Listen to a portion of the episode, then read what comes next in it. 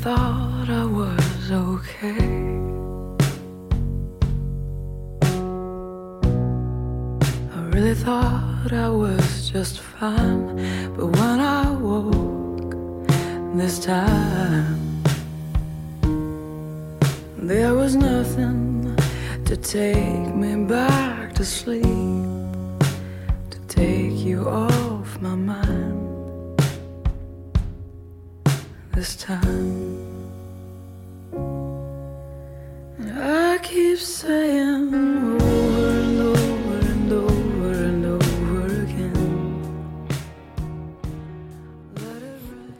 欢迎收听《回声海滩》，我是大明。好久不见，我是小阮。今天可能还有葛大爷一会儿会加入我嘛，所以说还是我们三个人。其实我们三个人录过不少节目，对吧？然后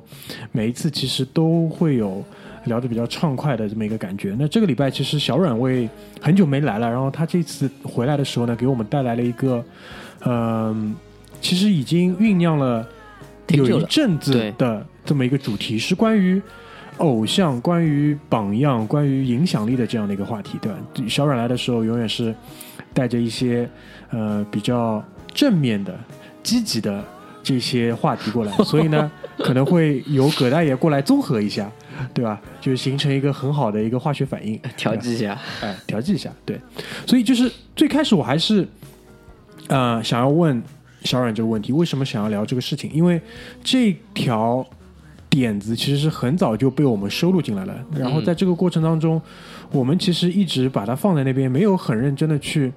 呃聊过，就是这个起因。因为我还是想说放在节目里让你跟大家来讲出来，这样可能会来的效果更好一些。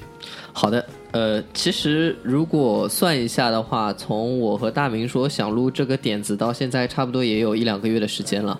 然后为什么突然我会想到就是去 put 这个 trigger 呢？是因为有一次，呃，就是在平时关注像篮球啊、足球的时候，然后呃有看到一条消息，就是林书豪，就是他是一个华裔吧，亚裔，亚裔在 NBA 的一个球员。然后他在台湾参加一些就商业活动的时候，有受到采访，然后就问到他说，就是他今年正好是自由球员，那就意味着他要找下家，就像我们找工作一样。那他当然理想状态下是希望继续留在 NBA 发光发热，那这是最高的平台。那无论是从呃经济角度还是那个竞技的角度来说，都是最好的。但是呃，事与愿违，今年他没有收到太多的就是给到他的合同，或者说有有，但是可能定位不是那么合适。然后他就说了一段话，就是他说，其实在美国有一句话，就是当你呃跌到海里去的时候，你会触碰到就是最底下的那块石头。然后他当时是这么说，他说他觉得。他每次觉得自己触碰到最底下的石石头的时候，还会有一块更底下的石头在等着他，一直在往下掉。然后他最后说，他觉得好像 NBA 已经放弃他了。然后说到这句话的时候，他落泪了。嗯，就是呃，能看出来是真情实感。呃，在在在一个商业的活动当中，他是真的流露出了自己的真情实感。就袒露了自己真实的一个想哎，法。没错没错，就一个 touch base 做的做哭了，就这种感觉。然后其实那一刻对我挺感触的，为什么呢？因为呃，首先啊，我们亚裔啊或者华裔在 NBA 的球员真的不多，成功的也挺少的。然后林书豪这人吧，身上有太多太多。就是呃，factors，就是那些因素在了，比如说他的种族，或者说他的信仰，或者说他的皮肤，或者说他的他的教育程度，嗯，就就有太多那些因素在了。然后呃，正好就是他是一个对我来说，他经历过了很多，就是跌宕起伏的一个人。嗯，他有过一夜成名，在你在纽约一夜成名。对，就零零疯狂嘛。对对，零疯狂就那个为此还给他开了个词语叫零呃那个 linsanity 对吧？嗯，insanity 哦，linsanity 哦，棒棒棒，eco beach 好 吧，linsanity。所以呃，他经历过这些的风浪之后，他仍然可以就是还是以一颗平常心，就是呃去签合同、去打球、去去生活、去工作也好，就是我觉得在那一刻是让我觉得他身上有一些品质是能让我学习到的。榜样，哎就联系榜样。到了榜样，对，就联系到了，就是说，嗯、榜样很多时候他是怎么带给你力量的？他并不是说的，哎，leading by example，对吧？对。他是给你树立了那个形象，他做出了那个他做出了那些行动或者行为，所以那一刻我就找到大明说：“大明，我想聊一下，就是关于榜样，嗯。关于你的你想成为的一个人一个目标、那种形象。就是偶像嘛，你、哎没错。你其实是一个，其实，嗯、就是我们现在国家也在宣传这个时代楷模、奋斗的榜样。对，这这这两天，其实我觉得有有一句话，前面小阮提到的一句话，让我是有感触的，就是对于人来讲，你去跟他去教育他，或者去教他任何的东西，这个来的效果，可能不如一件事情的结果本身对于人或者人群来的这种呃转变的作用明显。就是光说肯定是没用的，当只有这件事情发生了，就比如说，其实小小阮前面提到的这个人林书豪，我其实对于他的关注很少，但是我知道这个人，为什么知道他呢？因为在他一夜成名之后，很短的时间里面，我读到了几篇文章，都是关于介绍林书豪这个人的生平的，基本上就是一路上，呃，就他的篮球事业本身来讲就没有顺利过，非常坎坷，就是 他可能他跟普通人的区别就是普通人没有最终成为一个职业球员，他成为了他成为了职业球员，但成为职业球员的这一路上，基本上他的角色就是饮水机管理员，是的，就一路上这么过来。但是这一类人他的故事基本上都会配一个很知名的情节，就是当一个机会出现的时候，他把握住了，嗯然后当这个高光时刻。呃，结束之后迅速的坠落，然后可能再有一个这样高光时刻，他抓住了之后，他又会再升起来。所以这个这个可能相比那些真正的大偶像，所谓的大偶像，如果放在 NBA 的话，可能是科比啊，科比啊詹姆斯啊科比詹姆斯对，其实其实姚明的故事跟林书豪也有像，这是、其实姚明的故事是一个普通人的故事。嗯嗯，什么叫普通人的故事？就是他很努力，他很有天赋，但最终做错了一两个选择，然后葬送了自己的职业生涯。对啊，姚明其实那个时候就是他，其实在有伤的时候选择了错误的医生，选择了错误的治疗方案，选择了错误的付出时间，造成直接就报销。嗯，这是姚明的故事。这个我觉得，你你说是榜样是偶像嘛，也肯定也是有有影响力嘛，我觉得很有影响力，嗯很有影响力。所以这个是我们今天想去聊的这个东西。然后还有第二个点就是什么呢？就是我很感谢小阮这期节目的地方，就是我们在做准备的时候，我们每个人都回头仔细去翻阅我们过去的这些年，到底是哪些人、哪些榜样，跟对于我们有哪些影响力。这个回头去看的这个过程，我觉得非常非常有意思。嗯，是的，好吧，所以这就是我们今天想要去聊的一个东西。那葛大爷也已经来了，对吧？前面他其实很自然的就已经说话了，他已经出现了。所以呢，今天就是我们三个人来聊这样的一期关于偶像、榜样跟影响力的故事。所以我不知道你们就是从你们有认知、有记忆开始，对于你们影响比较大的第一个榜样或者是偶像，你我不知道你们还记得这样的一个人吗？大爷你先来呗我。觉得啊，我先来啊，我觉得肯定这个分理理性和感性讨论啊。理性来讲的话，对于自己影响最大的人，肯定是一开始是家里的亲戚。啊，是，这个这个，我觉得要是放之四海皆准有点过吧，但是基本上我们这这一代人都应该是这种像大明的姐姐啊，或者小阮有什么亲戚啊，这种就是带着你一起疯玩，或者是跑啊，或者是接触的呀、这些东西里面，肯定是有人是偶像，呃，不是不是就是影响力比较大的。嗯呃，我小时候就最开始对我有影响，就是我的一个表哥，我二舅的儿子。哎二舅老爷，啊，对，是我比我大，比我大七岁吧？对，哎比我大七岁在。你讲之前，我很好奇这个人现在怎么样？就在我们小城市里边进入国有企业，呃就就是健健康康、活到平平安安。啊，就就是是一个是一个就是这样的一个结局的。我还以为我很担心你告诉我们这个人现在，比如说已经什么中了四个亿，人找不到之类的。不是不是不是，然后 他对我影响最大的就是，他是我在我们那个九线土锤城市里面最早开始让我接触信息技术的人，就是他带我第一次去网吧，他带我第一次这个接触手机，而我操，那个时候还不叫手机，我哥他妈的从在西安上学的时候，从二手市场淘了一部四手大哥大，四手大哥大，四手大哥大，对，然后他第一次让我接触到英特网，然后这个他第一次让我接触到电脑游戏，然后他第一次让我知道就是说这个有 QQ，因为我记得我印象特别深，我对他为什么印象特别深？我第一个 QQ 号是五位的，你要知道马化腾的 QQ 号才是五位的。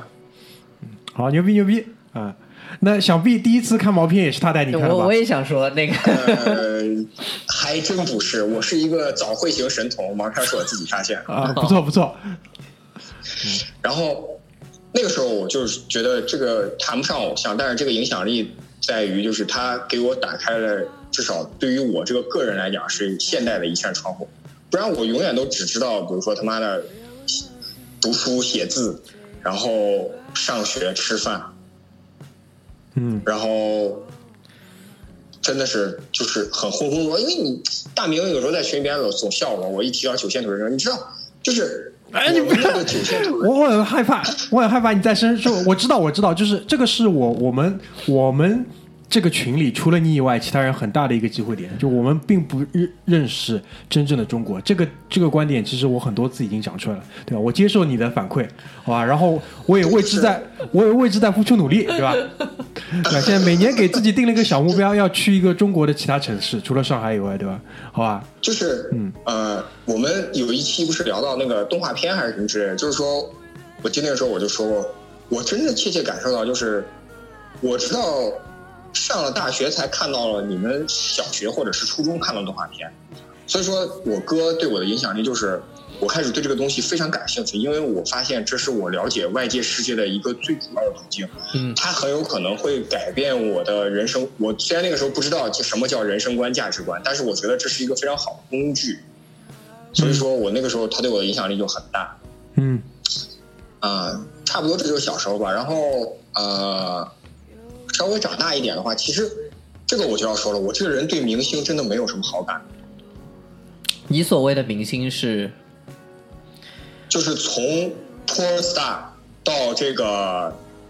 这个 idol 这种级别的，就都对我都没有什么影影响。嗯特别是这种演艺类的、歌曲类的什么之类，就是我从来都没有像别人幻想过自己会成为什么张学友或者这种人，就真的是这样。嗯因为很小的时候，就是我看，这还是我看电影，就是学会上网之后看电影，或者是看剧的时候看看到，就是我很小的时候我就听家里人说过，就是呃电视剧里面也在讲，就是戏子无情，婊子无义嘛。嗯我不会评判，对我不会评判他们的荧幕形象，但我认为真实的情况一定跟荧幕形象是非常有大的差距，嗯，就是非，常大的差距。嗯所以说我不太会以这个，然后，呃，你要说偶像，真的要说一个就是小时候的偶像的话，我就特别喜欢水军毅。嗯，就央视的那个那个那个主播对吧？对对对对对对，我觉得就特别那种睿智的感觉也好，或者怎么样也好，就就就特别，我觉得就特别好。但是也是属于那种就是凑合事儿吧，就是没有觉得有特别大的要成为那个目标或者怎么样之类的。呃，差不多，小时候就差不多是这样。嗯，那那小阮呢？小阮是什么样的？呃，我觉得分为两个阶段啊，第一个阶段就是前面说的儿时的阶段，还有一个就是可能是成长的阶段啊。对我来说，首先儿时阶段的榜样，呃，毫无疑问，葛大爷刚刚刚说的我是挺认同的，就是肯定是你身边的人。那对我来说的话，其实这个阶段我爸爸的影响对我挺重的。那为什么呢？就是我当时会觉得说，呃，我会觉得这个人聪不聪明、睿智不睿智、厉害不厉害，我从哪些角度来看，就一个角度，就是他在做一些决定，就是特别重要的一些决定的时候，比如说，呃，买房子，就上海那个我我我的那个年代正好是呃。读初中的时候，差不多就是零二零三啊，就零一啊，就这几年的时候，就是家里买不买房子，上什么样的学校，因为正好是小学上初中嘛，这几个决定真的很重要，就是因为我我自己又没这方面概念的，那肯定是家长在操心这块。那我爸爸就选择了现在我所在的小区，并且当时正好我们小区里面有造一所新的学校，它一开始是民办的。那我们知道民办可能在那时候师资会相对好一些，特别是它刚造出来。所以他师资他会去抓那个呃影响力嘛，去去抓那个学校的一个名声，所以当时就选择了那个小区买房子和在那个小区里面的这所学校就读。然后当我再回看呃我的人生的时候，在那个学校我所学的知识可能其实差不多，但是我在那边认识的人，对吗？我在我在那边的整个关系网络。呃，会不一样。和我如果说没有选择那所学校，而是选择了当时呃在卢湾区还可以就近分配，他有其他的初中直接给你分配嘛，来说的话会有很大的不同。所以我当时就觉得说，哎，我爸在这种事情的决断上面啊太睿智了，就是非常是一个非常值得依靠的人。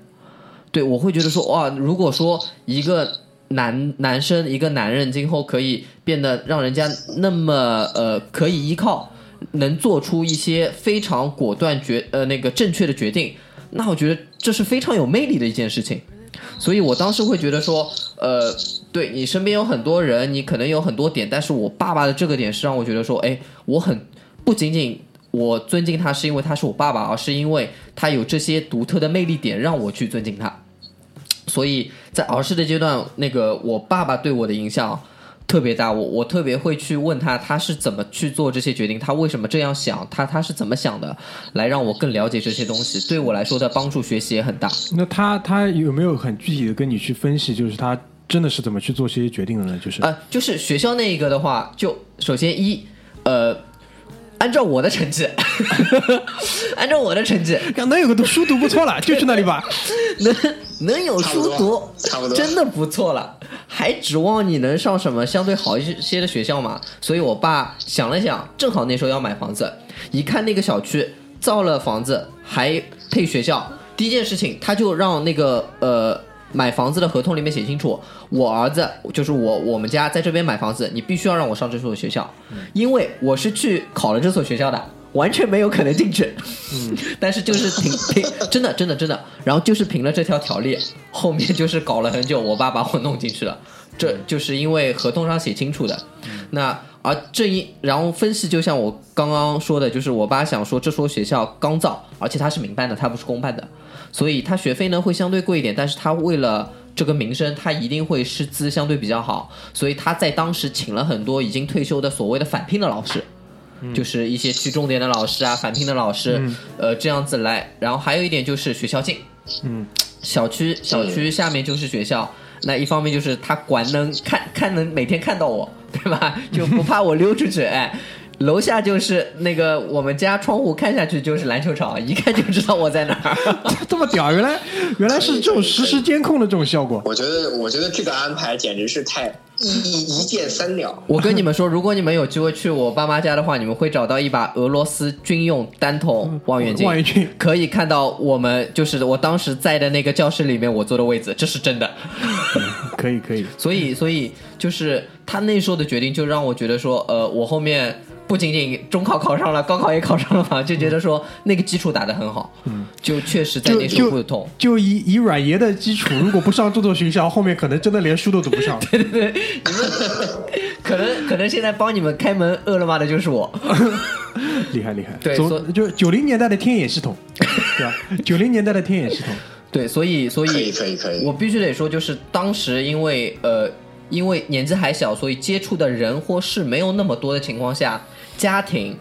呃，父母，特别是我的爸爸对我的影响太大了。嗯，所以包括呃，其实这一点我和大明的家可能比较家家庭比较像，就是我爸爸也会一直询问我我的意见，即使是一些家里很重大的事情，他未必真的是想让我就是呃完完全去做决定，但是他更多的是想锻炼我去思考、去判断、去给出答案的这个过程。对。就是就是基本上讲的粗俗一点，就是说你要知道这个家庭、这个社会人跟人之间对是怎么互相之间去联系、去运作的，大概是个样子。然后有一件很小的事情，有一件很小的事情，我记忆很深刻的就是，呃，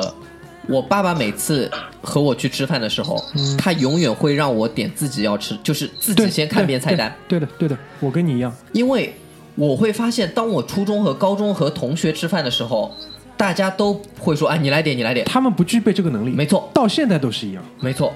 所以所以就是点菜其实是一门很艺术的事情。嗯，有些人不吃什么，嗯，呃，在什么这个场合下有有什么菜是合适的，有多少菜是合适的，怎么去询问每个人的口味，就类似于这样的事情，我觉得说我爸爸在当时就有刻意，或者说当然也可能是他无意的，但是他非常尊重我的选择，嗯，我我觉得无论是哪一点都是好的，嗯。所以所以即使是我现在来看这一些，呃，我觉得当时我爸爸给我的教育方式和他所做的这些决定，都让我觉得说，这是我想成为的一个父亲，或者说成为的一个男生的男人的一个样子，啊、打样了，对吧？老爷，哎你要是学习好一点的话，说不定就现在就是什么的富甲一方或者中科院研究员了。不是，你能不要这样聊吗？对啊，好，所以这这是这是儿时的阶段啊。然后我也很同意刚刚葛大爷说的，就是等一下，我想哎我想多说一句，我先说我我觉得葛大爷其实这个点应该是不对的，为什么呢？因为根据这种大体上公平的这样的原则，如果他有了这样，我我感受到你要说什么，感觉到你要说什么。就是他人有了这方面的能力，在其他点他可能还是会弱一点，对对对，对吧？上帝还是会给我关上一扇窗的。对，人已经长得这么帅了，如果头发再这么多，可能就不是很公平。真的过分，现在。所以，所以那我那这个，但是我相信还是有一些天才存在的，对吧？就是呃，认知能力又强，学习能力又强，对吧？然后然后长得又帅，然后头发又多，肯定还是有这样的人存在的。好，继续，小冉继续。对，然后，然后我还很同意刚刚葛大爷说的一点，就是关于明星啊，特别我我们这边所指的明星是演艺啊、idol 啊这这一类。idol 这个词现在用的我要呕了那种，我要呕了。然后，呃，我想在这边先解释一下，就是我们这边就像前面解释的，我们所谓的榜样也好，目标也好，他他可以是明星吗？他可以，但是我个人会觉得。呃，明星他更多出现的那些场合，他有他有机会去更好的去伪装也好，或者说包装也好，但是呃，我们这边所谓的可能我们想看见是更真实的东西，一些行为也好，对。这样子，呃那在成长阶段，呃，我我和大明都比较喜欢体育哦，所以有个人对我的影响也挺大的，这个人就是长得也帅，嗯天赋又好，嗯对吗？一口标准的英国伦敦腔英语，嗯啊，大卫贝克汉姆，嗯，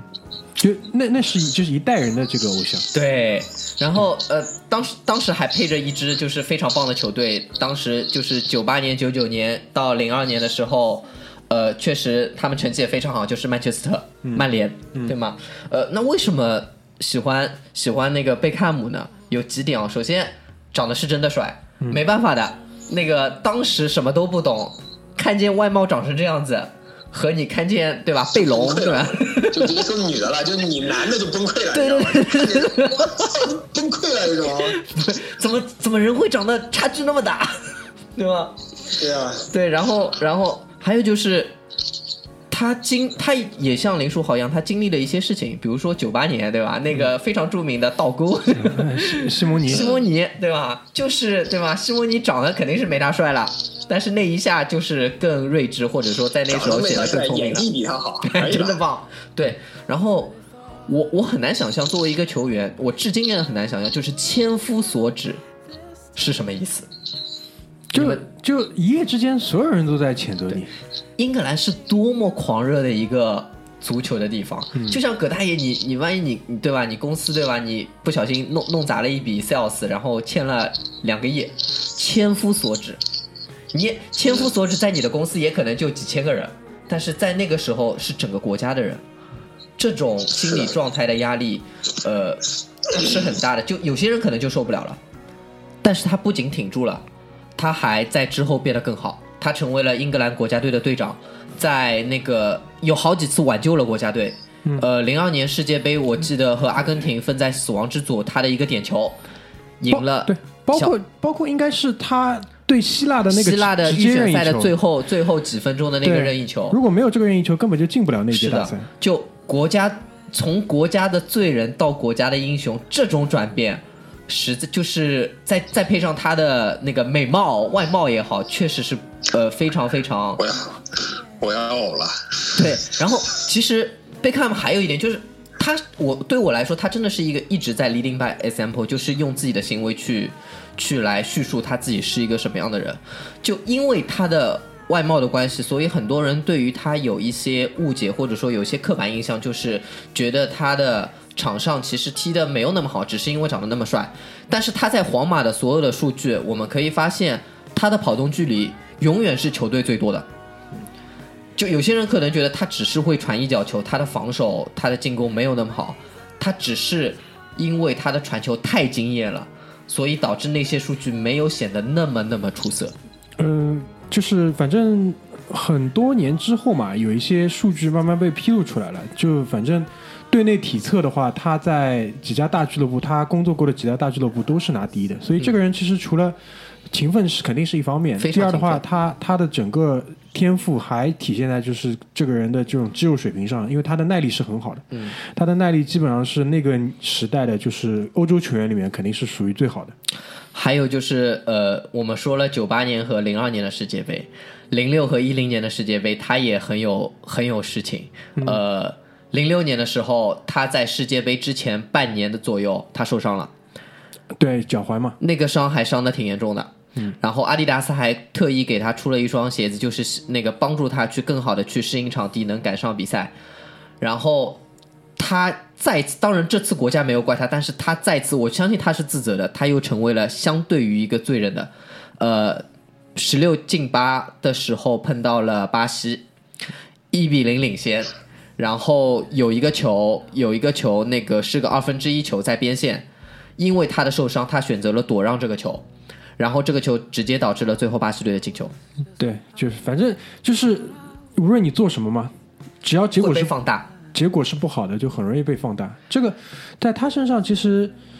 到了后期，我相信他应该也会就是咨询一些心理医生的建议的，是因为那个时代其实互联网还没有这么这么的发达，基本上就是纸媒跟电视媒体，你没有找到另外一个就是。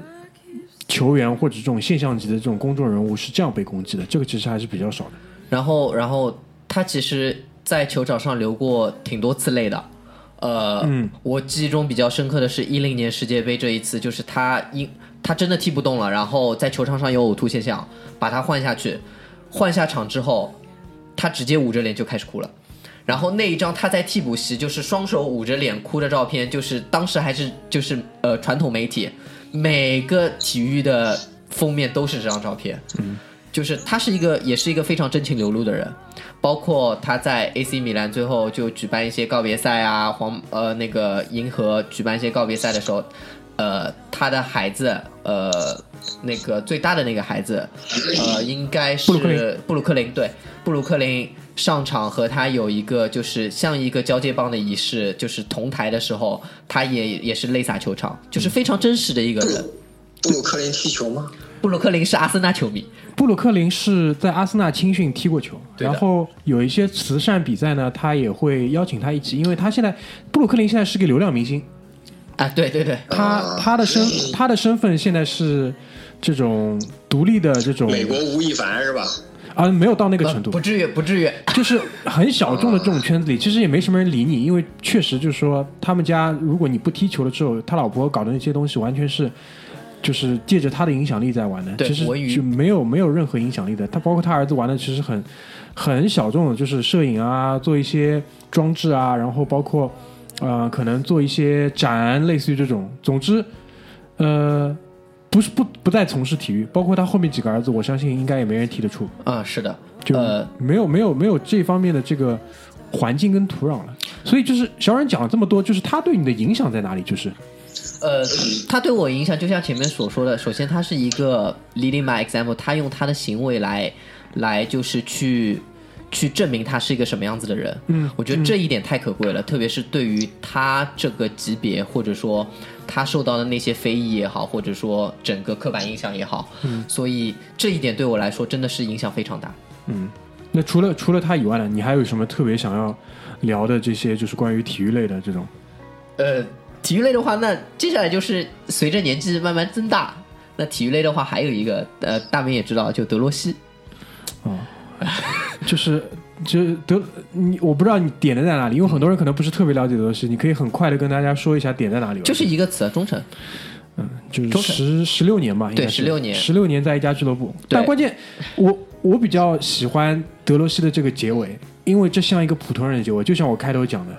就是公司要裁你了，作为一个十六年的老臣，也不跟你商量，对吧？然后他们以为这是很职业的一个方式，因为合同到期了，不再跟你续约。但作为其实职业球员，特别是三十几岁的职业球员，其最后一份合同其实是照顾他整个下半辈子的。嗯，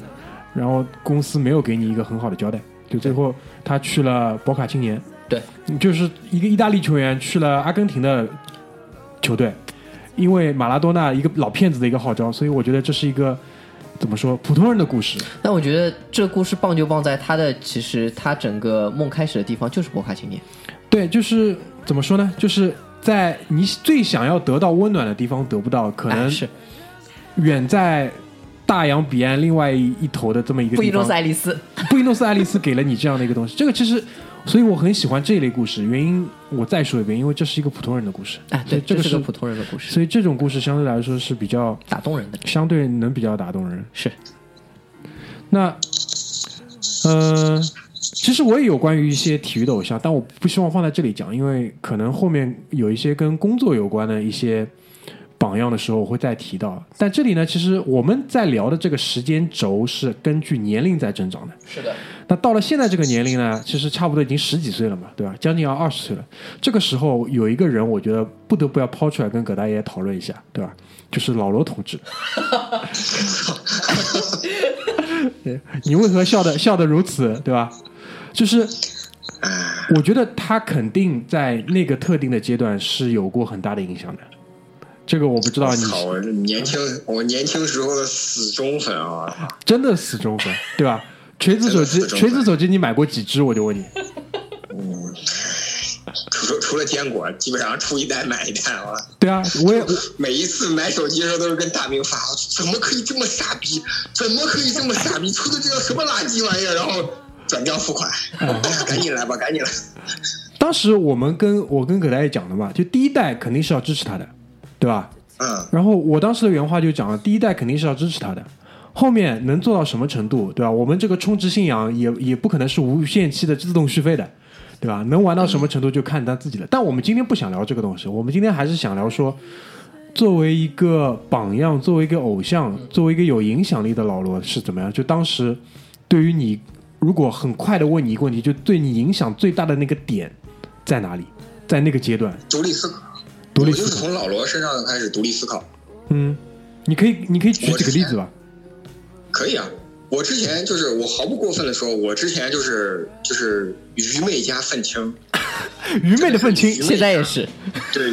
愚昧的愤青，真的是愚昧的愤青。就你以前跟我说，比如说这个呃国家怎么样啊，学习怎么样啊，生活怎么样，我就说我说我操，这个事情我不想做，就是不想做，对。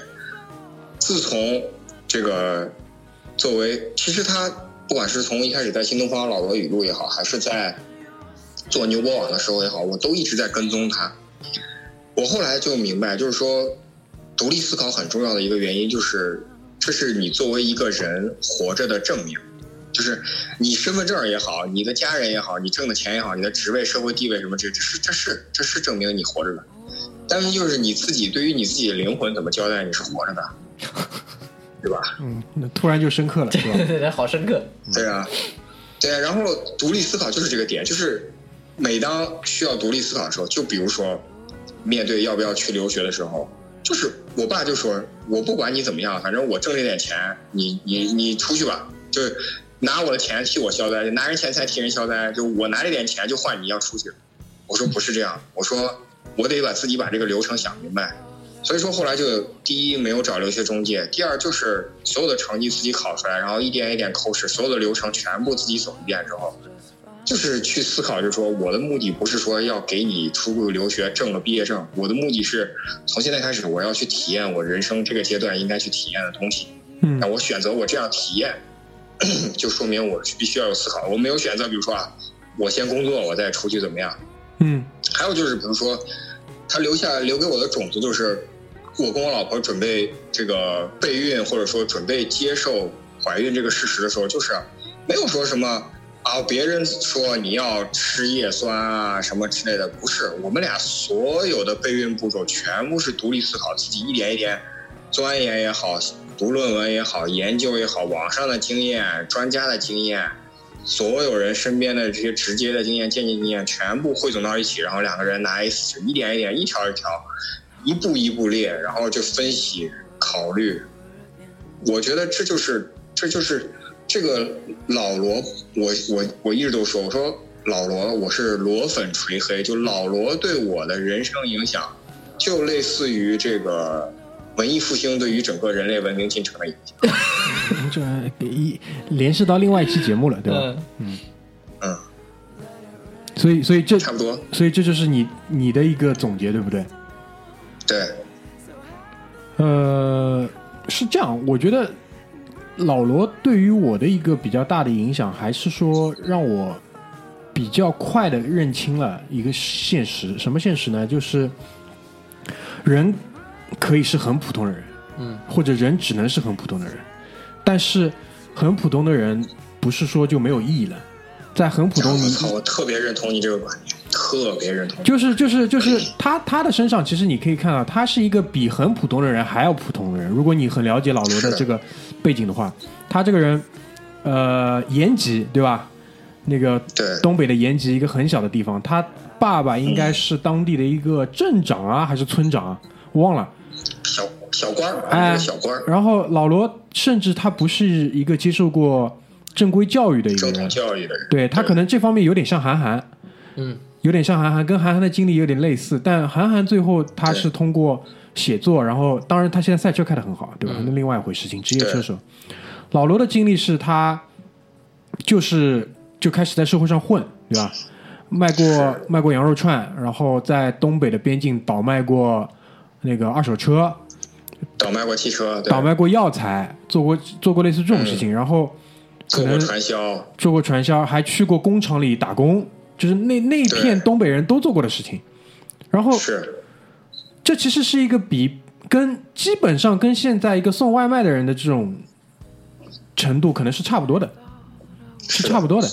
然后忽然有一天，就是他，即使他知道自己这么普通的同时，他没有就是说因此而放弃，他还是想说，对。要在这样普作为一个普通人的基础上，还是要去做些什么。当然，他也没有想到他有一天要做手机，这个当中其实是一步步来的。他的第一步就是做成为了一个呃英语老师，对吧？对，他是在新东方教 GRE 词汇吧，应该是，嗯对吧？交 GRE 对对吧词汇考试都交，啊、我因为应试的东西嘛，是可以被锻炼的，对吧？然后当时当时这也要亏得新东方的这片土壤，对吧？嗯就是相声相声的相声班这种土壤，对对对，让他他那个时候的新东方真的是非常非常的牛逼，对吧？相声班嘛，其实就是对吧？相声班的这个土壤，然后加上他身上的这个特点是匹配这个土壤的，所以他红了。是的，然后再加上一个外界因素，就是互联网。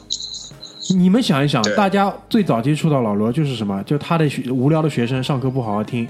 把他的语录，音嗯，老罗语录，对吧？然后你要你要在大量的这种上课内容当中听可能三十秒钟的相声，对吧？这就是我们当时做的事情。然后对的，在这个过程当中，他后来跳出了新东方，做了自己的培训机构，做了网站，然后先是搞了那个呃西门子冰箱，还是先搞了什么东西啊？然后开始做手机。先搞先搞西门子冰箱，对，先搞了西门子冰箱，然后开始做手机，对吧？其实这是一个，就是他他的这个出名，或者是他成长的这个路径，是伴随着整个中国内地的这个时代的变迁的。对的那，现在的话，其实他的这个手机这件事情已经告一段落了，但是他整个人身上的奋斗的故事，包括他的这个本质，其实大变没变，大变没有变化。对就怎么得出这个结论的呢？就是他做手机的这段时间，他的微微博的号其实被公司收掉了嘛，因为这个你老是在网上骂人骂人家，然后动不动问候人家母亲，对吧？还有带生殖器这种，肯定是不可以的。那后来他的这个公司倒闭了之后，那就是帮他之前维护他那个号的人肯定就走掉了，所以就他自己又拿回自己微博，他就这些年啊，差不多这当中过了多少年了？五六七八年了吧，应该。七八年了吧，差不多七八年之后，你再看他转发的微博，我就像回到了二零零 二零一一年、二零一二年那种感觉。我我跟你说，罗永浩要不是创业，什么他妈的何菜头、才上海这种他妈垃圾玩意儿，我跟你说，半中中国微博半边天绝对是他妈罗永浩。对啊，对啊，但他其实，呃，怎么说呢？现在再来跟这些晚辈来接触的话，其实就是有点无差别的这种意思了，就没必要，我是觉得。但今天我们放在这里聊，我觉得就是这个点。葛大爷讲了一个点是关于独立思考，其实是的，老罗很多事情他在唱反调，你觉得他在唱反调，但其实他提供的是一种思维模式。很多人在很多人大方向在往这里涌的时候，你要站定下来想一想，是不是真的是个样子？你要有这个习惯去多想一下。对，但有可能说的第一，嗯，有可能你说，有可能你想的结果其实是跟大刘是一样的，你验证过了，那没问题，对吧？但现在这个社会，往往就是少数人可能知道更多的信息，从而更接近真相。但这个其实不一定是放之四海皆准，但有时候确实这样。因为绝大多数人，因为我觉得这不是一个意识形态的问题，是大家获取信息多少的问题，就信息获取效率的问题。可只有更接近现场、更专业的人，他获取的信息更多，然后他做的判断是更准的，就这么简单。对。我觉得大明一开始说的那个点，就是说老罗，我就想到，因为我对老罗语录特别熟悉。然后，那个大明第一说的第一个点就能总结，就是老罗语录里边有一句话，就是他在上课的时候就说说，每个人生来都注定改变世界，有些人让这个世界更坏了一点，有些人让这个世界好了一点，但不管怎么样，你生来注定改变世界。是的。然后第二个点就是。他就是在跟韩寒说的时候，他就说，他就说老罗就说了这样一段话，好像是发微博还是怎么样。他说：“我不会因为你是普通人，然后你做着不咸不淡的工作，然后就是我就觉得你是碌碌无为的，不是的。”他说：“就比如像韩寒这样的年轻人，可能这个世界上还有另外千千万万的韩寒的年轻人。我突然有一天旅游走到了一个小镇，遇到了韩寒类与韩寒类似这样的人，我坐下来和他聊了半个小时之后，发现他非常牛逼。”我不会认为他是普通的青年，我认为他是一个非常牛逼的人，但并不意味着他不出名他就不牛逼。嗯，我操！我当时看完这句话之后，我觉得特别认同。嗯，是的，就是因为我觉得当时我们还是要回到那个环境里来讲这个人这个榜样的影响力是怎么样。因为当时的这个环境基本上就是，呃，怎么说，就是笑贫不笑娼的这种。风气在那个时候已经很明显了，我不能说是来接近顶峰，我操！呃，不一定接近顶峰，但其实已经很明显了。是，就大家的这个价值判断的这个标准，其实已经定下来了，就是这个样子的。对，但他其实他的这种标准是不一样的，是不一样的。是所以这个，而而而且我还是那个点嘛，就是从他的这一路上这个经历，其实。你再反推到自己身上，其实你会觉得就是不存在说每个人都是特别的，特别女孩子千万不要觉得每个人都是公主。如果你爸妈这样跟你讲，觉得害你害一辈子，千万不要。对的，男生就是最贱、最普通、最平凡的那种人，但是你要想办法，在因为每个人出生出场的设定其实基本上就是这个样子的。是的，就是在这个过程中，你怎么给自己去身上加盔甲、加武器、加。各种各样的东西，让他变得不一样。是的，这个这个这个是就是在他在他这里我看清楚了这件事情，这个我觉得是蛮重要的。就是，就我不知道关于关于老罗，你还有什么想要分享的吗？没有了，结束了。其实其实老罗是老罗，其实比乔布斯出现的晚。嗯嗯，对。但但很多在乔布斯身上发生的事情离我太远了。嗯，我不能很好的有认同。但同样的同样的就是可能类似的这种情节。发生在一个中国东北男子身上的时候，让我更加能够感同身受，这是我的点。当然，这其实就是我想也把下一个人引出来，因为呃，乔布斯的影响，乔布斯我我我在大纲里写的是不能称之为偶像跟影响跟榜样，因为在他身上发生的任何事情其实是跟你没关系的。没错，是的。这个就是跟凡人是没有关系的，因为我们前面在讨论老罗是讨论一个凡人，在讨论乔布斯的时候，这不是一个凡人，就跟基本上他做的任何事情跟你没有任何关系。这种人就是放放着用来被仰望的，人类的精华。嗯而且我说了嘛，就是任何一个结局像一个普通人的故事，我都特别喜欢。这个人的结局还是一个普通人，这种人在你家里这种亲戚里面也有的，讳疾忌医嘛，对吧？他只他只是 对了，他他只是换了一个方式讳疾忌医。有些人讳疾忌医是因为太蠢，他是太聪明，他以为自己可以挑战一切。逆天改命，一对我也觉得他以为自己可以挑战一切，当然，因为他可能在他过去的人生经历当中百试不爽，都成功了。没错，但他是的。但他可能如果他因为去世的时候其实也就五十六、五十七岁嘛，是的。如果我没记错的话，如果他从三十岁开始研究生命科学的话，我觉得五十六、五十七岁他可以战胜这个东西，但他太晚了，老哥起步太晚了，是的，来不及了。后来搞了那些东西都是喝果汁那些，那其实是没有用的，对吧？但不影响，就是这样一个被仰望的这么一个偶像，他带来的这种变化，我觉得我们每天都生活在他的影响里面，他带来的这一切，就是过去每个时代其实都有类似这样一个人，他就是我们这个时代这样的人。对，就是，嗯，我我觉得就是老罗，如果要是比较来说的话，就是老罗就是你说的这种普通人，就是他是一个普普通通东北男子，然后他的就是我们的人生不会复制他的人生，但是他发生的在他人生发生的事情，在我们人生，如果你想的话，是有可能可以发生。就比如说，如果你现在真的想去新东方当老师的话，你是可以完成这个，对吧？是的，那像老乔这样老哥这么牛逼的老哥人身上，确实像大明说的，就是他是定义我们这个时代的。是的，当当这个人如果可以当，比如说像像这个呃黑框眼镜，或者说像老乔这样的可以定义时代的人来说的话，他的人生也好，他的经历也好，是非常具有时代独特性的。时代独特性就意味着它本身就是个奇迹，你不能你不能学习，不能复制，你只能捧。那就对，就跟你没关系。我就那句话，就跟你没有任何关系。对，就是你努力的想去沾边儿是不可不现实的，就是你永远活在这个时代它的影响力之下。嗯，是的，就是这里我我可以跟大家分享两个点，你们可以拿出来去想一想，就是乔布斯包括比尔盖茨，他们在很年轻的时候，很年轻很年轻的时候，就知道自己这辈子是为什么被生下来的。对，英英语里有句话嘛，很土，虽然很土，但很有意思，就是说人的一生有两个时刻很重要，第一个时刻就是你出生的时刻，第二个时刻就是你找到为什么，就是为什么出生，你你这辈子是来干什么的。这这两个人很年轻的时候知道，包括很多最终就是可以被嗯就是用来划时代的这种人，都是有这样的一个幸运的，在我看来。但老罗不是的，老罗到现在其实没有找到，老罗已经五十，差不多将近五十，四十四十几吧。将，近五十吧，四十多吧，四十五，对吧？嗯，差不多。哎，这个人家乔布斯五十五岁的时候已经完成这个东西了，老罗现在四十五了，他还没找到，所以这个就是我说为什么乔布斯跟他身上发生的所有东西跟我们没有任何关系，就这个道理。人家已经，人家是拿五十五年的时间就已经完成了过去这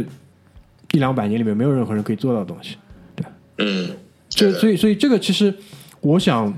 说，这个是另外一个级别的一个榜样偶像跟影响力的故事，但是确实也是呃瞻仰过，我们瞻仰过，瞻仰过的，对吧？这个这个我觉得是跟老罗不一样，不一样的一个影响，对，不一样。还还是还是蛮有意思的，就是。然后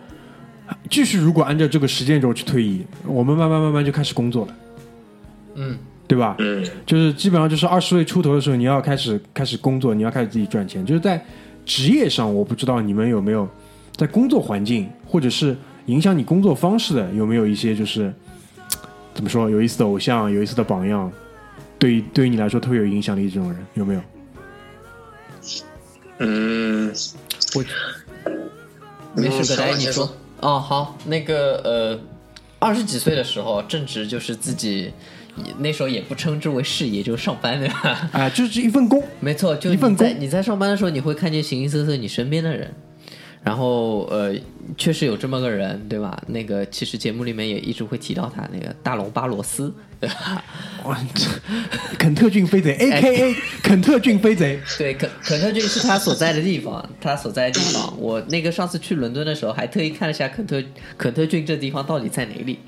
那为什么说这人呢？如果我们呃简明扼要的说的话，就是我在这个人身上看见了他的学习能力和就是不断去让自己变得更好的那种能力，他的这种这种渴望，对于让自己变得更好的那种渴望，是让我特别特别感动，并且特别特别就是打动我的。为什么这么说呢？呃，他作为一个呃英国人，其实来上海的时候，他真的不会，几乎不会说中文。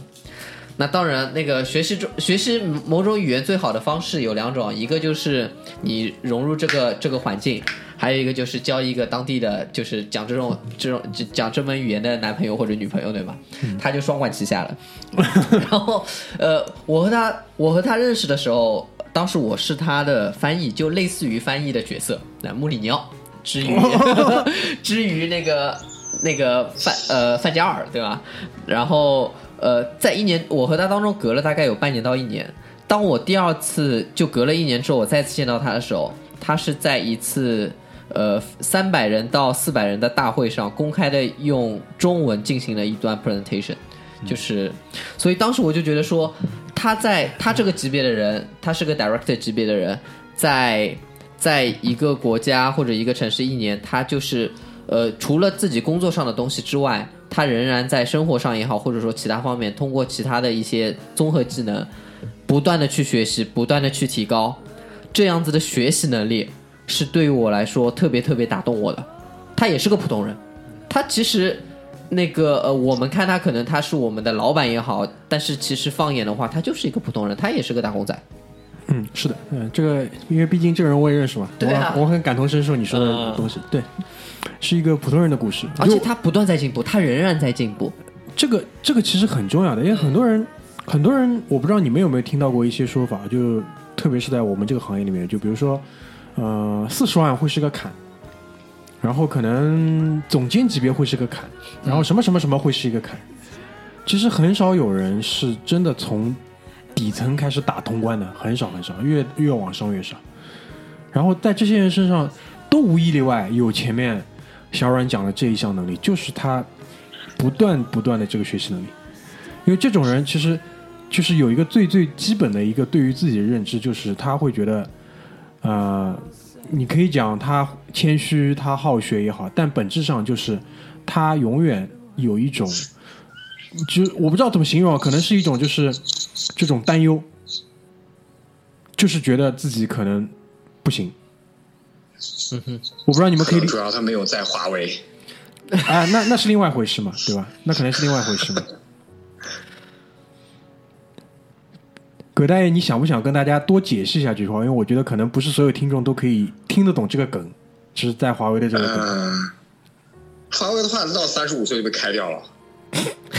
因为因为这块电池已经用完了，对吧？对啊，就是嗯，就是。这个话题我其实不想展开在这里讲，但是谈到榜样，我就要说了，就是有很多人在工作中会以某家公司为榜样，或者某一群人会以某家公司为榜样。但是有一个很重要的点，就是如果你以某家公司为榜样的话，请不要看他的业绩，而要看他对他的员工，他做事的方式，就是对。如果一家公司把员工当牲口的话，那这家公司是平庸的公司；如果一家公司把员工当人的话，那这家公司是优秀的公司。但是如果一家公司把员工当电池来看的话，那这家公司，那这家公司基本就算它再伟大，它也是个，它也是个，就怎么说呢？我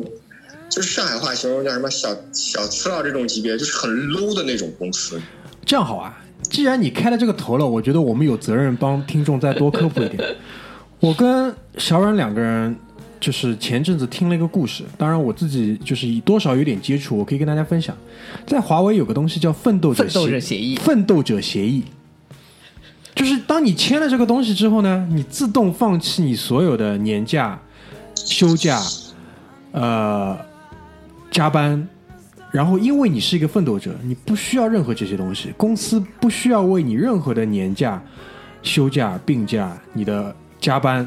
负责，因为你已经选择放弃它。我不是特别清楚法律上、劳动法上到底是不是支持支持这个协议，我不是特别清楚啊。当然，有朝一日我可能会问一下律师，对吧？问一下我们的那个刘大壮，刘大壮，对吧？但我我不敢相信，就是这样的一家公司，居然在面对他的候选人的时候，他的 HR 居然敢拿这种东西直接放在台面上讲。我觉得这是华为现在被吹成这个样子背后一个很大很大的窟窿。在葛大爷前面提到的这个点上，我觉得就是包括很多次我跟身边的人谈这家公司的时候，我永远持有观点：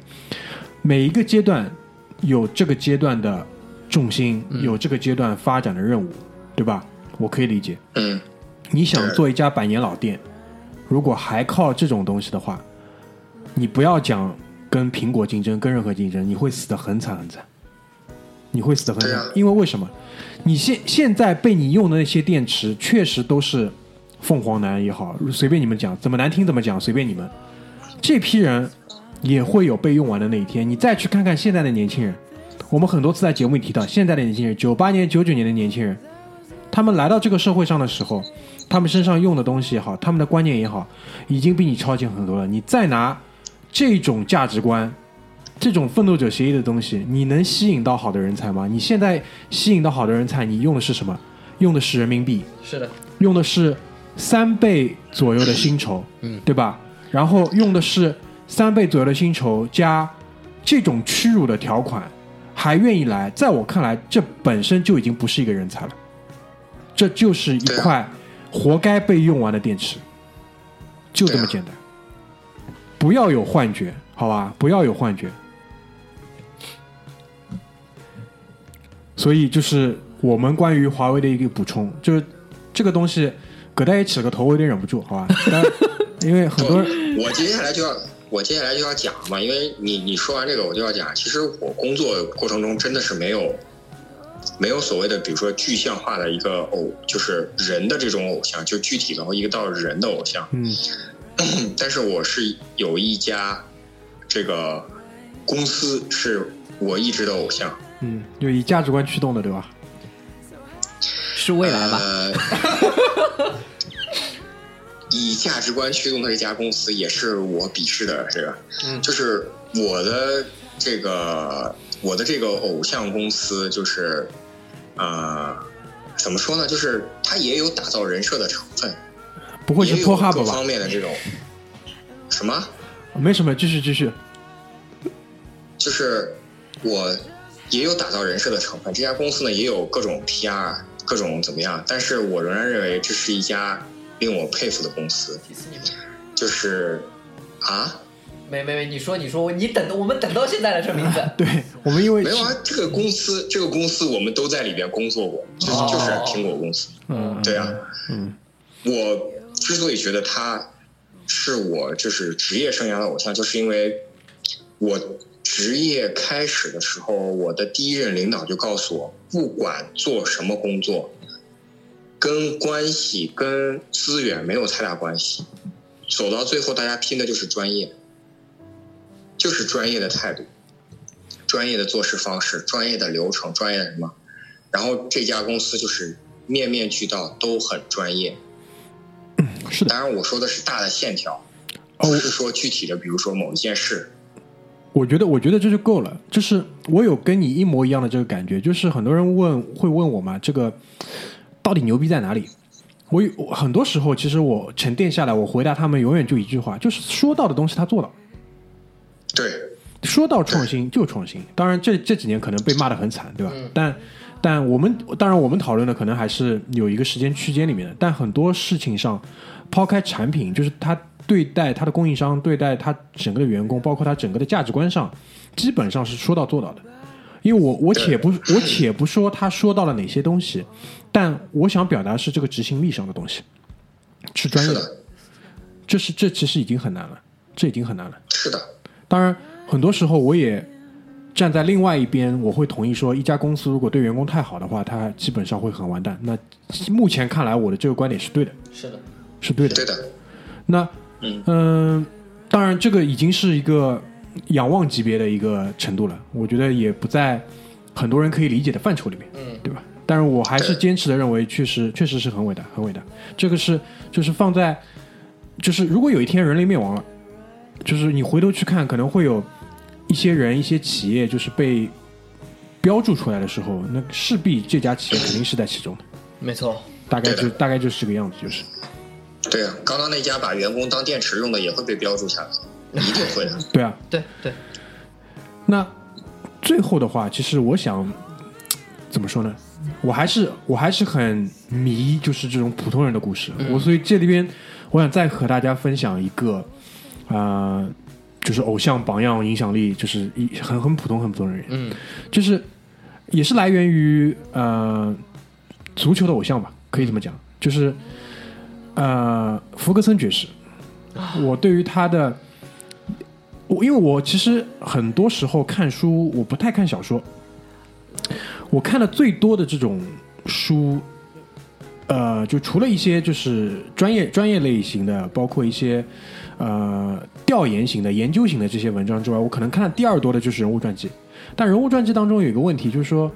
如果是他自己写的，很容易写成小说，对吧？嗯，还有一种呢，就是人家帮他写的，嗯，所以呢，在看的时候，一除非这个人他是有两三本传记可以结合起来一起看，那基本上还原的比较真实。还有呢，就是这些人可能就是离你足够近，你可能每个礼拜都会观察到他的一些行为、他的一些言论的时候，你可以很容易去知道。那福格森其实就是可能过去的这十年里面，我频繁接触的一个管理者。因为我看他的时候，我并不认为他是一个体育偶像，我永远看他的时候，我是站在一个管理者的角度去看这个人。没错，就他他身上所带来的那种就是老派的这种管理风格，对我是有影响的。这个是就是可以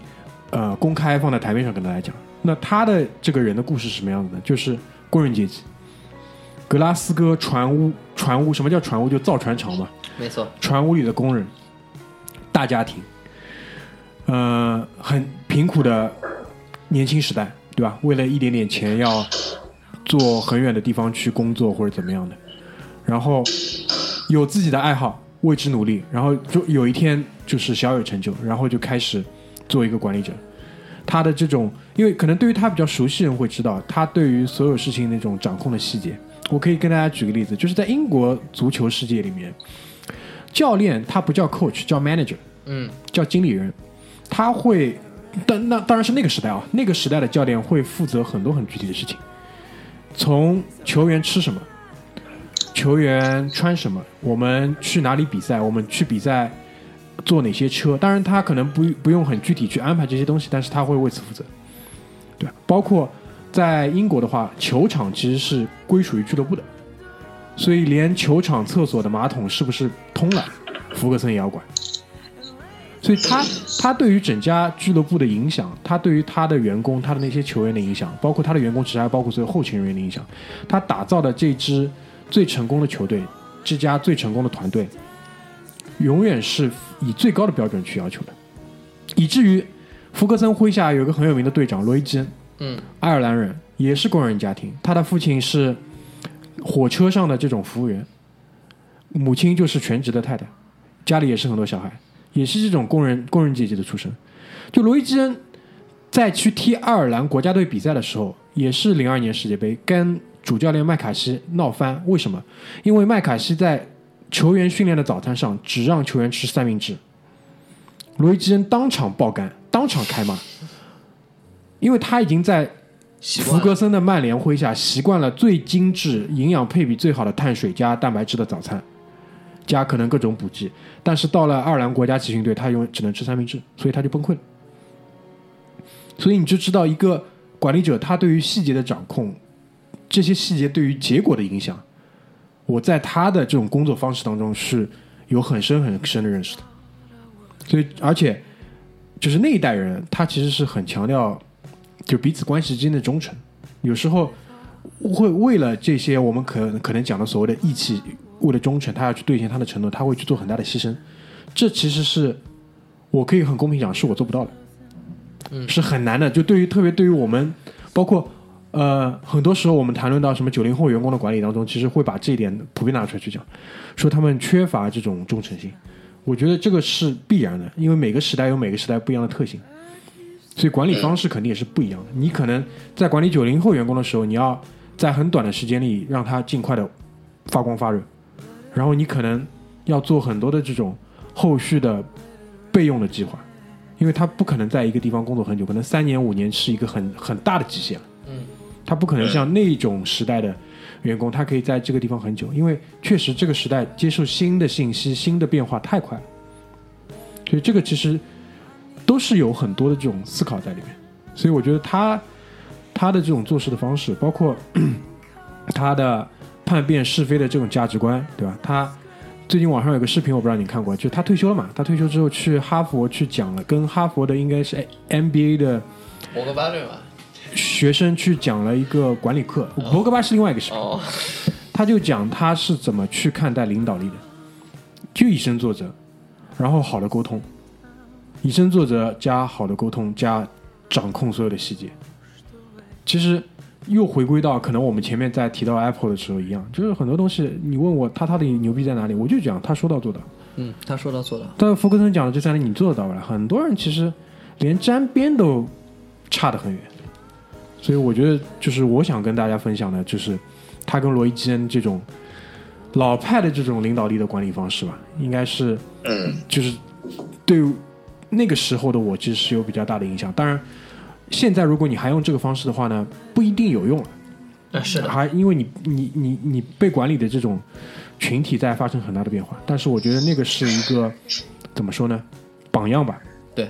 现在我们的管理方式都是奋斗者协议嘛，对吧？所以这就需要，就像前面叔叔说的，呃，你有之前的你的整个一套理论和你的经验，然后再加上你对时代的熟悉、接纳、快速学习，对，还是然后再要还是要去综合在一起，还是要快速学习，没错吧？嗯，就因为也录了将近七十分钟了嘛，就最后，嗯、关于结尾，我简单的有几个怎么说小的总结吧，拿出来跟大家讨论一下。因为这个，我觉得嗯。第一个，就我不知道你们身边有没有遇到过一种人，就是他说自己没有偶像，有，没有被任何人影响过，就是就是，如果说前提是对方很清楚的知道我们其实想要聊的是这样的一个话题的时候，而不是说什么追星这种啊，他依然告看着你的眼睛告诉你说我没有啊，我没有偶像，我都是靠自己去探索的。就我不知道你们看到这种人，你们 就是什么反应、什么想法？就是我觉得，as you wish，我我我我会觉得说，可能这个人没有怎么思考过他自己想成为什么样的人。呃，我我觉得对于我来说，我在自己就是在让自己变得更好，或者说让武装通过各种能力武装自己的道路上，我会去看哪些人身上的哪些特质，比如说领导力，比如说什么很值得我学习，然后我要怎么学习，然后怎么把它武装在我的身上，所以我会去吸取这一些。那这个的大前提是，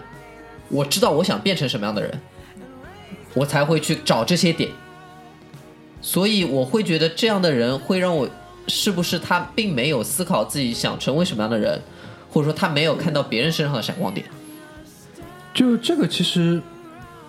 我的观点是这个样子，就是说，比如说我看到福克森，嗯，并不是说我看到了他的故事，我就要想要去成为他这样的人，这个逻辑不是这个样子的。嗯，是我看到了他的这个故事，我对于他的做事方式是我觉得有共鸣的，我是认同的。嗯，然后我会去想他是怎么去做到的。嗯，就是他，你不存在说你看到了一个榜样跟偶像的时候，你就要全盘去复制他正在做这些东西。这当然，因为有很多时候他的做法其实是你不认同的，所以其实你的价值观首先其实是被确立的，然后你只是在这个价值观的环境里面，你找到了一个相对比较强的人去做。嗯，那我们在讨论有些人他谈到到底有没有一些对自己有影响的人，他可能无动于衷的时候，小阮前面讲了嘛，第一种他就根本没思考过，没错。反正我总结下来就两点，要么蠢，要么坏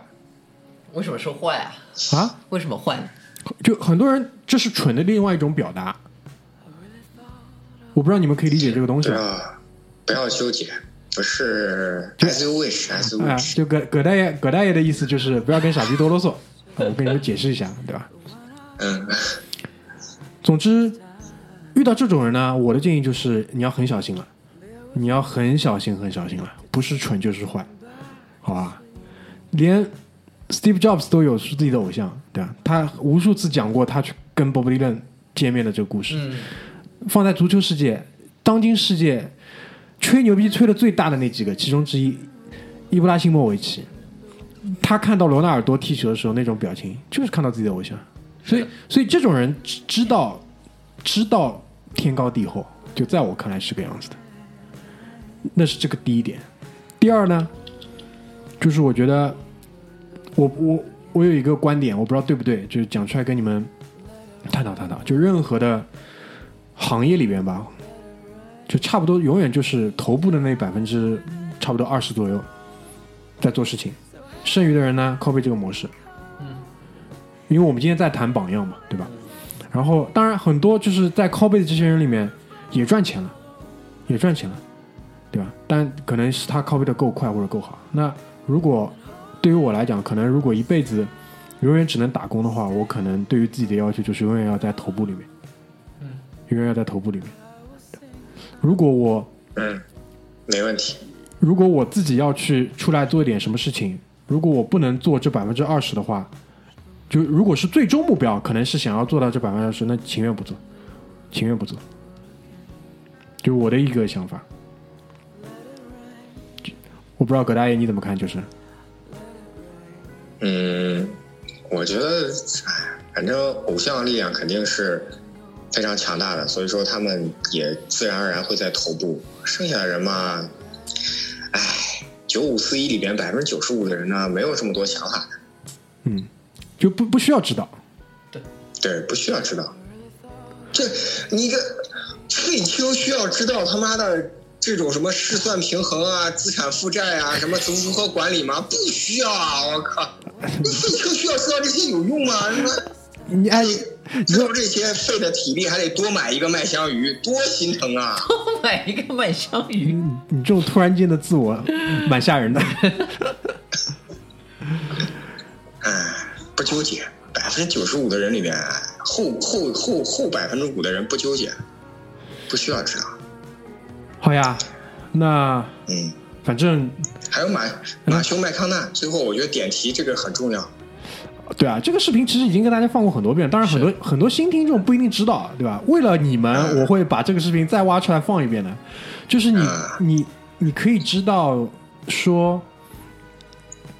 即使他马修没有在奥斯卡获得最佳男主角的这个现场，他做了一段非常非常精彩的演讲，就是关于他跟他自己要追逐的那个偶像之间的故事。嗯，对。他没有说谁谁谁是他的偶像，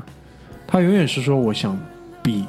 十年之后的我，我永远就是追求最好的我。十年之后的我想变得更好，有没有追到？永远没追到。